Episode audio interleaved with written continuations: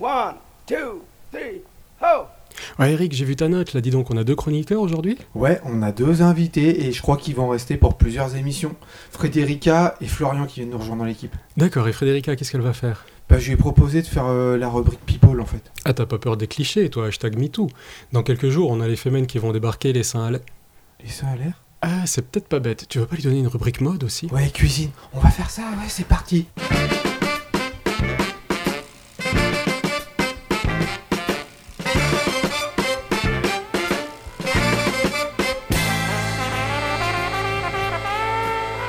Salut tout le monde, vous écoutez la pause vélo et aujourd'hui on est nombreux.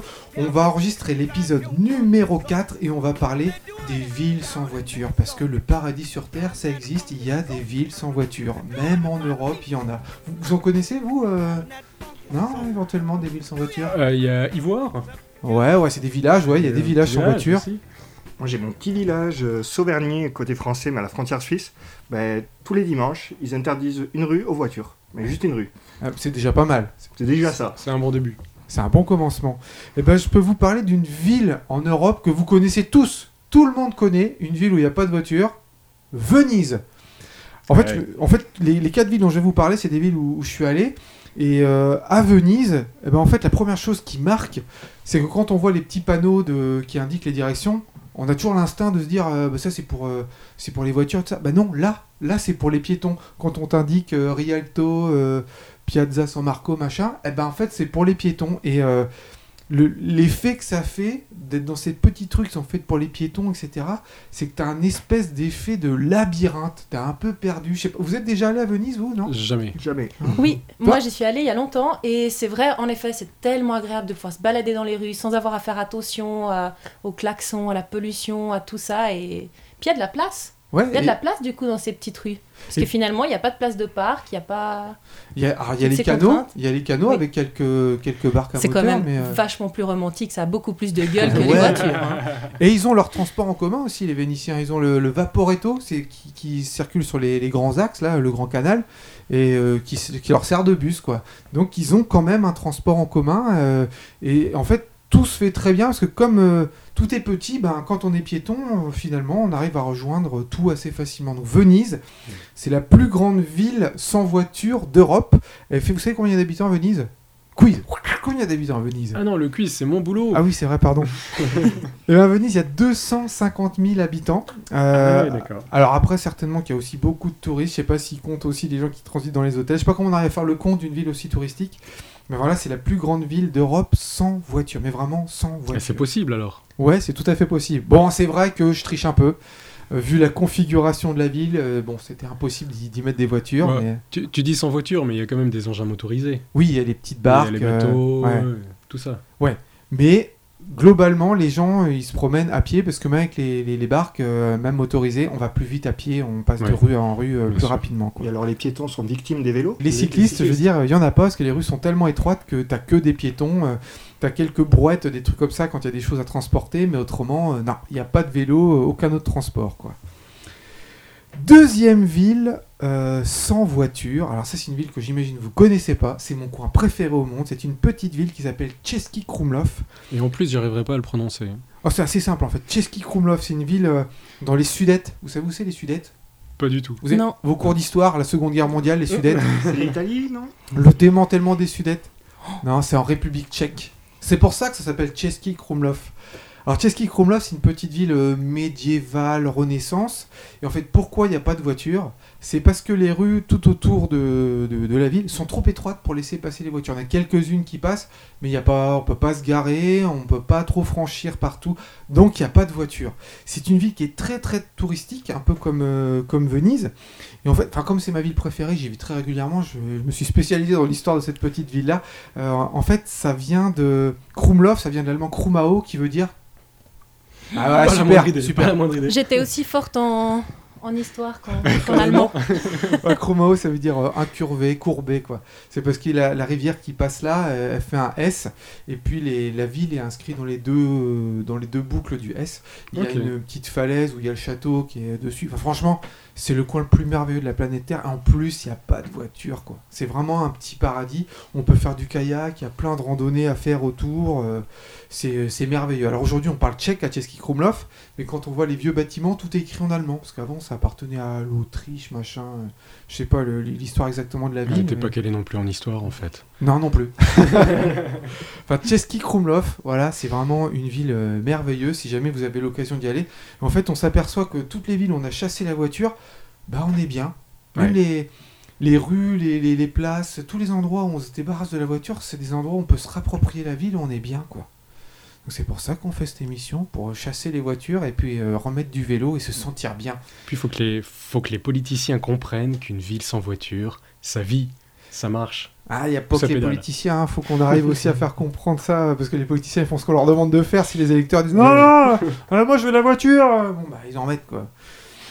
Eh bien, je vous propose qu'on fasse un peu d'histoire, parce que justement, l'arrivée de la voiture, ça n'est pas anodin. Voici la rubrique un peu d'histoire. Un peu d'histoire. Les premières automobiles. Vos automobiles sont bien laides et sentent bien mauvais. Ne peut s'empêcher de dire le président de la République, Félix Faure, lors de l'inauguration du Salon de l'automobile en 1898, sur l'esplanade des Tuileries. De fait, les monstres pétaradants qui terrorisent les campagnes et disparaissent dans un nuage de poussière n'ont pas l'élégance ni même encore les performances des équipages. Le fonctionnement est des plus capricieux, les pannes d'allumage sont fréquentes, les ennuis de carburation constants. On doit s'estimer satisfait quand la vitesse atteint les 15 à 20 km/h. À la fin du 19e siècle, plusieurs modèles se disputent les suffrages du public. Les véhicules à vapeur ont encore leurs partisans, ainsi que la traction électrique due à Jantot. Mais le moteur à explosion, malgré ses imperfections, tente à l'emporter. Pas besoin d'allumage interminable, de mise en pression, inutile également les lourdes batteries de plomb d'un encombrement prohibitif. Une foule de constructeurs s'oriente dans cette direction. Amédée Bollé, Panard, Levasseur, Renault, Peugeot, De Dion, Bouton.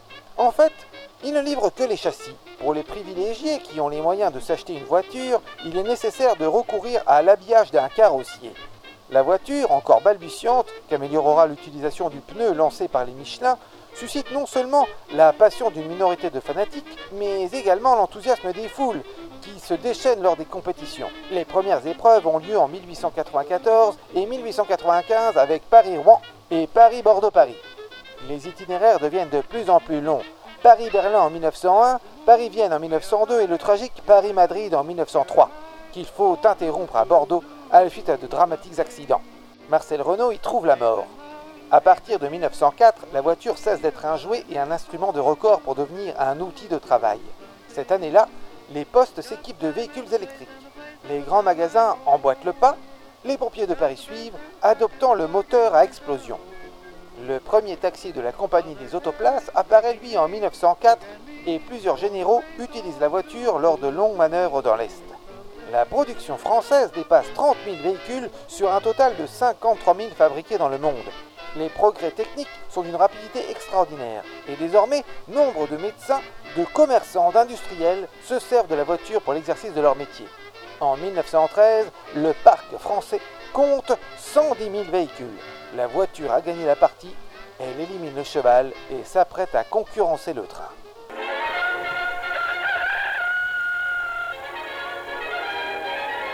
Tu rencontres les premières voitures en fait euh, au début du XXe siècle? En fait, moi je pensais que c'était les USA ou peut-être les Allemands. Bah non, c'est la France qui produisait le plus de véhicules. Incroyable ça, cette histoire. hein.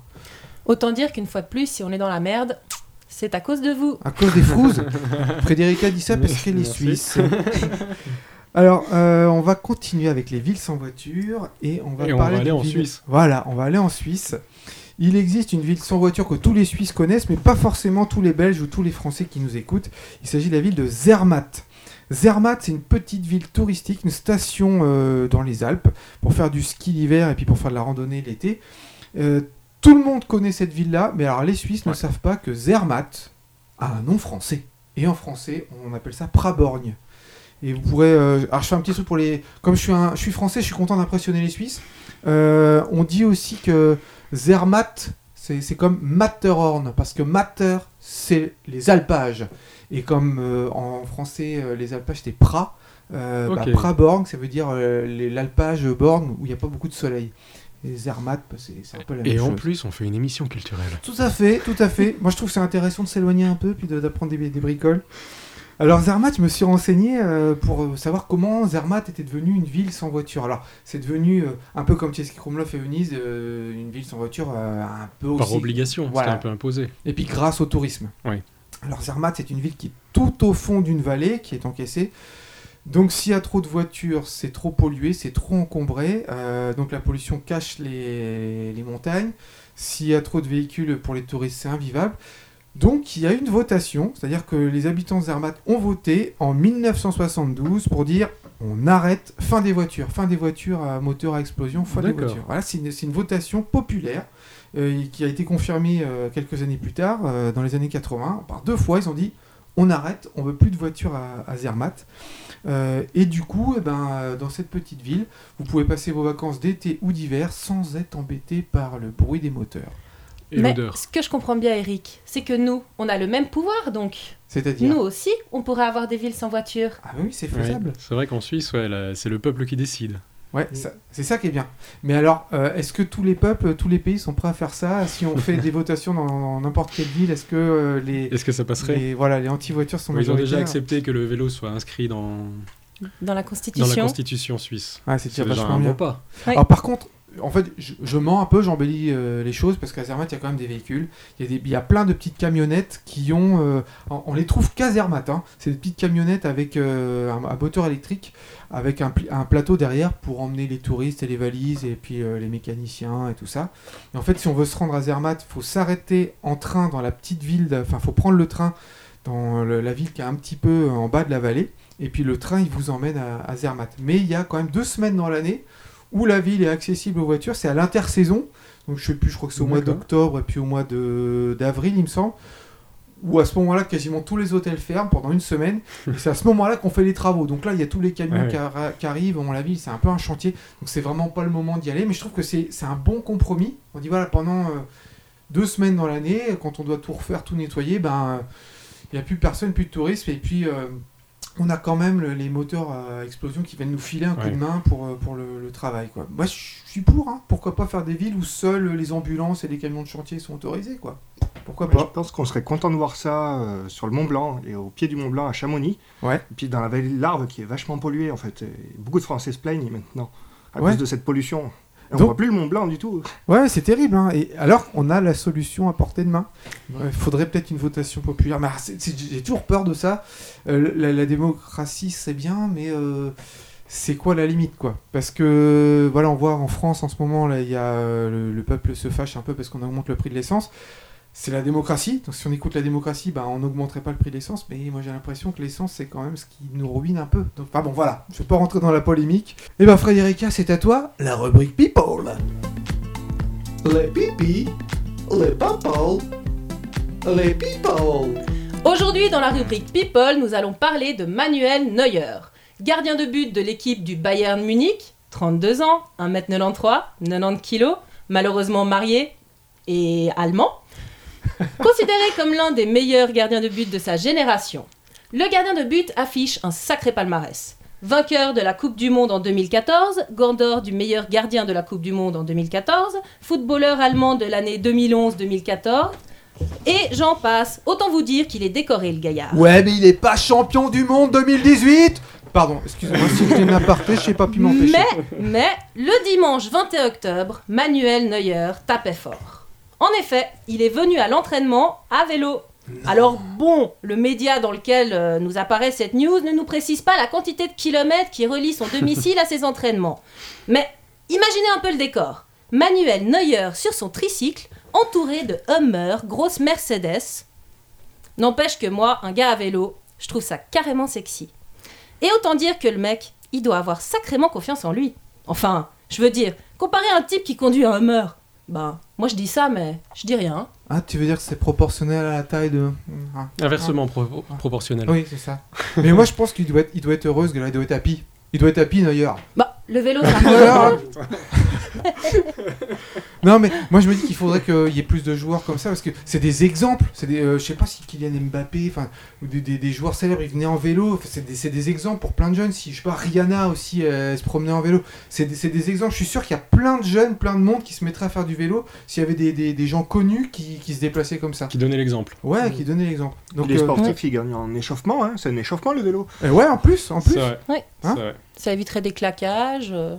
Tout le gagné mal, hein, en fait. Tout le monde a y gagné. Hein, bravo Manu. Bravo. Bon, la, Et en la- plus, la le voiture, vélo ça- rend heureux. la, la- la voiture, c'est un réchauffement aussi. Euh, c'est pas le même. C'est pas le même. Climatique. Bon, après, le type, il est peut-être un peu plus énervé quand il arrive à l'entraînement, donc un peu plus chaud aussi, agressif. euh. Ouais, bah, C'est vrai que ça peut avoir ses avantages. Hein. Ouais. Tu vas Parce pas que dire je sais que le pas vélo vous, mais- rend agressif, le vélo ne rend pas agressif. Ah non, justement. C'est peut-être là le problème. Alors on va continuer sur les villes sans voiture et on va prendre comme exemple la dernière ville que j'ai visitée qui est sans voiture et que pour moi c'est le meilleur exemple parce que les trois précédentes villes euh, c'est des villes un peu touristiques, elles sont euh, sans automobile euh, parce que le- le- ça, ça s'y prête pas quoi, les rues sont pas assez larges etc. Ça s'y prête pas. Et ben il y a une ville qui a choisi volontairement d'être sans voiture et c'est une ville en Belgique qui s'appelle Louvain-la-Neuve. Vous connaissez Louvain-la-Neuve? J'en ai entendu parler. Ouais. Mais Non, J'ai jamais été. Pas du tout. alors, je vais vous raconter l'histoire de cette petite ville, c'est une ville que je connais bien.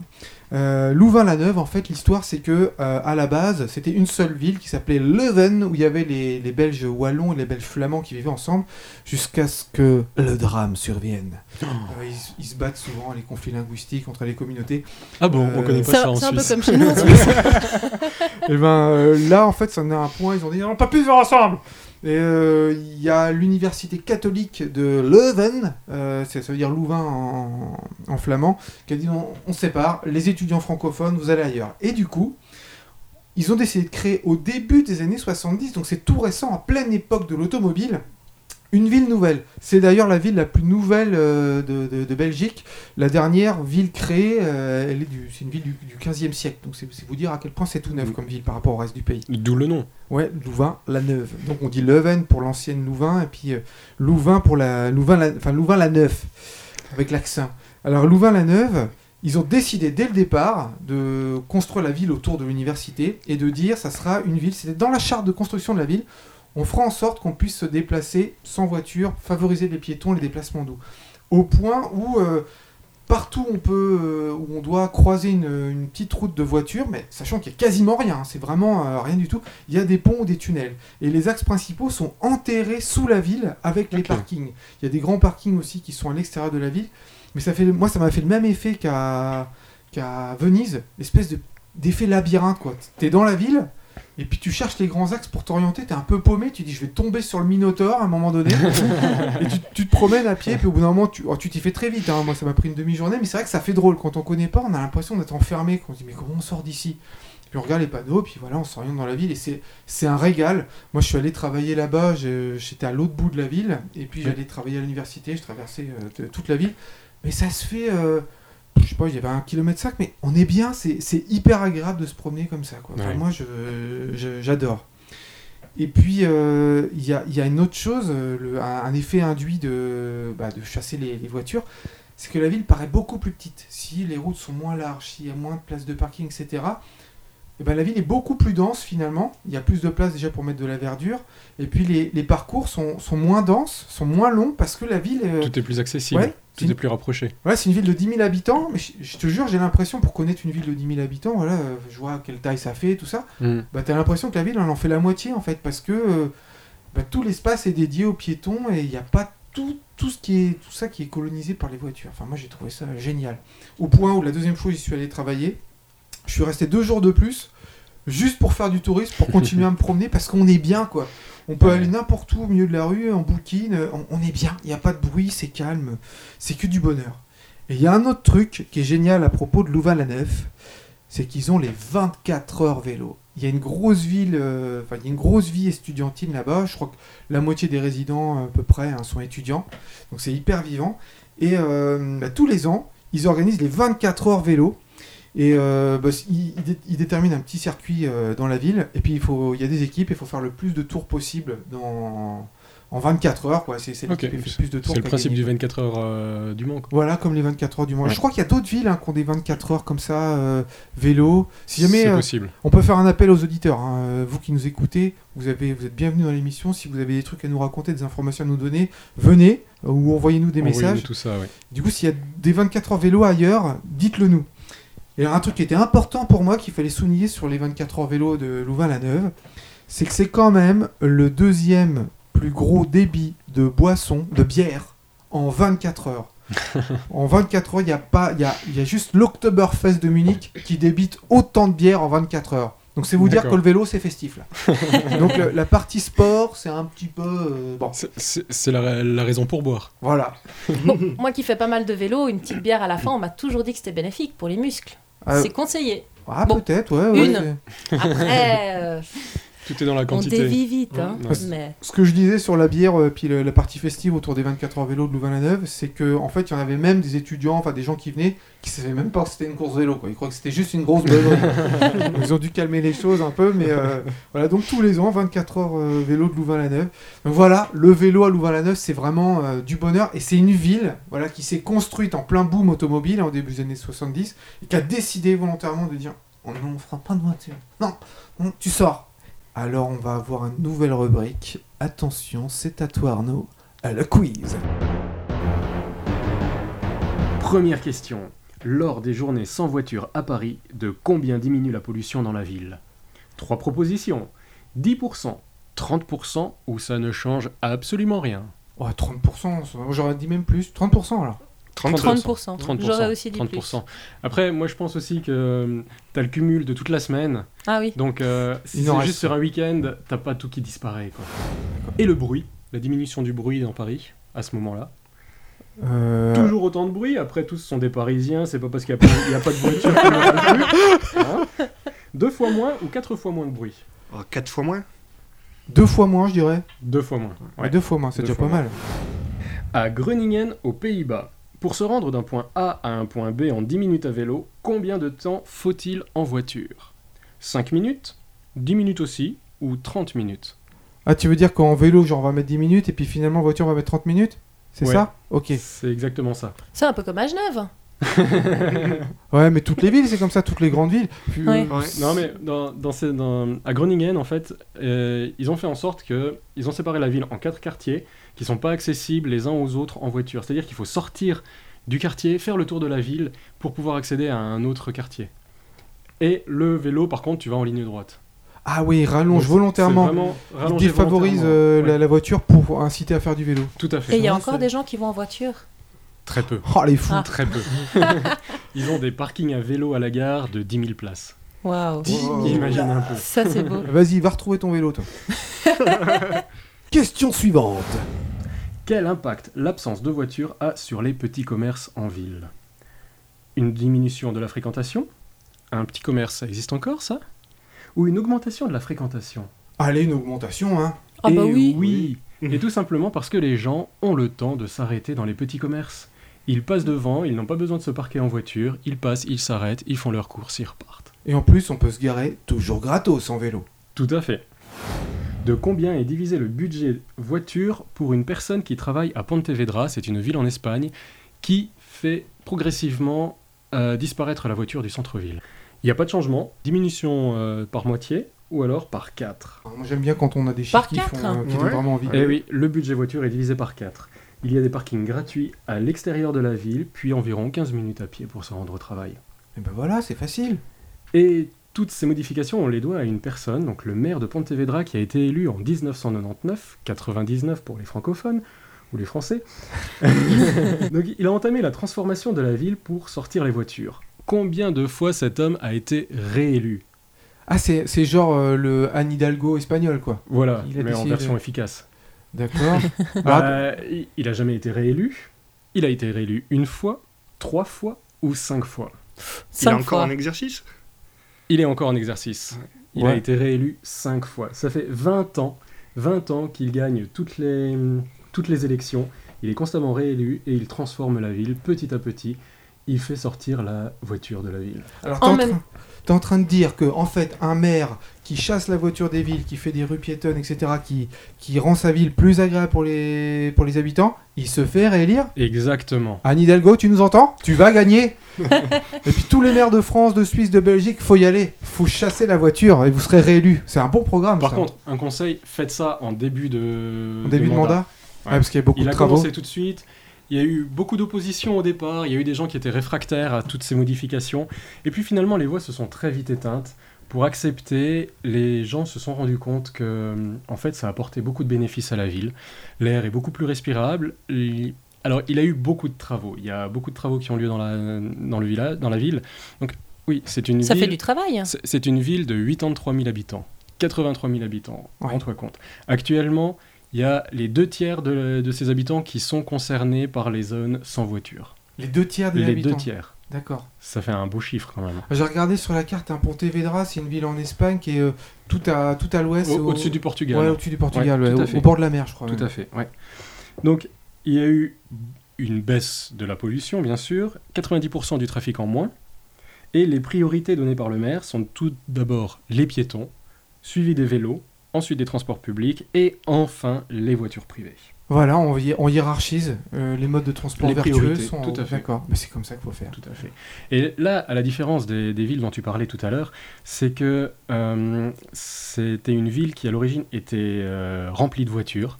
Donc c'était vraiment impossible de circuler à l'intérieur. Il y avait des voitures partout. Tu peux trouver des photos d'archives, c'est le bordel. Les voitures circulent plus, il n'y a plus rien qui avance. Et le maire a quand même réussi à chasser la voiture en transformant rue après rue. Il a enlevé euh, tous les trottoirs, toutes les places de parking. Ce sont des, des grandes artères euh, où tu respires, où les gens se promènent librement. Tu as des enfants qui jouent sur les, sur les places et tout, c'est magnifique. Ça fait vraiment, ça fait envie. Quoi. Mais c'est vrai que ça, euh, la voiture, quand on a des enfants, on a un peu les jetons, quoi. Euh, on- autant on peut lâcher euh, son gamin dans la rue comme ça, parce que Ouais. euh, s'il n'y a pas de voiture, il n'y a pas de danger. Mais dès qu'il y a des voitures, dès qu'il y a une rue et des voitures, on n'ose plus sortir les gamins. Je, je lisais même une statistique là, qui disait que dans les années euh, 60, les enfants ils jouaient 4 heures par jour dehors. Ouais. Aujourd'hui, c'est 20 minutes. Et je suis assez persuadé que les, le fait que les, les voitures soient partout, que les parents ont peur pour leurs gamins, euh, ça contribue vachement à ce que les enfants ils sortent plus. hein. Alors, rends-toi compte, à Pontevedra, il y a un collège, en fait, il a supprimé sa cour de récréation. Ils se sont dit, bah, il n'y a plus besoin. Les jeunes, on les lâche dans la rue. Ils font leur récré, ils vont faire ce qu'ils veulent, et puis ils reviennent à la fin. quoi. Le gain d'espace, quoi. Le gain d'espace qui raccourcit encore les, les distances pour Ouais. les piétons. Ah, c'est génial. Et le maire aussi a décrété qu'il n'y aurait aucun centre commercial dans la ville, puisque c'est ce qui fait drainer les, les voitures. Ah oui, qui les emmène Ouais. au loin, ouais. Voilà. Et euh, à l'entrée de, la ville, si tu veux, tu as 10 000 places de parquet gratuites. Donc les gens se parquent là, ils laissent leur voiture, ils font tout le reste à pied. Ils ont édité ce qu'ils appellent un métro minuto, c'est-à-dire c'est un petit plan, genre plan de métro, qui te permet de savoir combien de temps tu as à pied entre deux points. Donc tu arrives génial. vraiment à te représenter, tu sais combien de temps il te faut pour aller d'un point A à un point B, sans problème, sans bouchon, sans pollution, sans bruit. En fait, cette ville, c'est un exemple, c'est un mode d'emploi pour euh, C'est ça. comment on doit euh, mener Ouais. une ville maintenant. Parce que, qu'on le veuille ou non, de toute façon, le prix de l'essence va augmenter. Il peut augmenter euh, artificiellement avec les taxes ou naturellement euh, dans pas longtemps parce que euh, la, la ressource est rare, quoi. Ce qui est rare et cher. Donc, il faut s'habituer maintenant à voir des villes euh, Sans voiture. Voilà, il faut se désintoxiquer de l'essence. Et puis on peut transformer la ville. On n'est pas obligé de la construire comme Louvain-la-Neuve où on la construit entièrement pour la mobilité douce. Non, on peut la transformer en fait, c'est pas impossible. C'est vrai que j'ai entendu qu'il y avait plusieurs projets en, en Europe avec des gens qui ont décidé de se réapproprier les places de parc, par exemple. Et ils ont créé des terrasses dessus, ils ont créé des espaces de jeu, Oui. des espaces d'échange. Et c'est franchement génial. Ouais. Tout ce qu'on peut faire, tout l'espace qu'on gagne en enlevant les voitures des villes, c'est juste incroyable. Après, il y a que l'imagination qui nous limite. C'est ça, c'est ça. Et je crois que Oslo aussi a prévu d'ici à 2019 à interdire son centre-ville aux voitures. Oui, ils ont commencé, euh, pareil, euh, c'était une initiative un peu du peuple, euh, de faire. Il y a déjà un quartier qui est au central où il n'y a plus beaucoup de voitures. Et à à l'origine, il devait être plus grand, mais alors, il y a eu des oppositions, etc. Mais ils savent que de toute façon, euh, avec l'adhésion populaire, les rues vont être de plus en plus euh, sans, sans voiture, ça va, la zone va s'agrandir. Quoi. Ouais. Et ben les amis, l'émission touche à sa fin. Vous pouvez nous retrouver sur pausevélo.com. Il y a aussi euh, tout plein de trucs pour nous retrouver. Alors il y a Facebook, Tinder, Twitter, YouTube. Attends, attends, attends, t'as dit quoi? Facebook? Euh, Twitter? Ouais, t'as dit autre chose. T'as pas dit Tinder? Ah, oups T'es possédé, n'importe quoi. La semaine prochaine, on se retrouve avec une émission qui parlera du Tour de France. Et oui, le Tour de France a, a fait a tendu la main aux cyclistes du quotidien. Ils vont faire quelque chose. Ils, vont- ils ont décidé, au moins c'est annoncé, de faire quelque chose pour les cyclistes du quotidien. Alors nous, on a décidé qu'on ferait quelque chose pour le Tour de France aussi.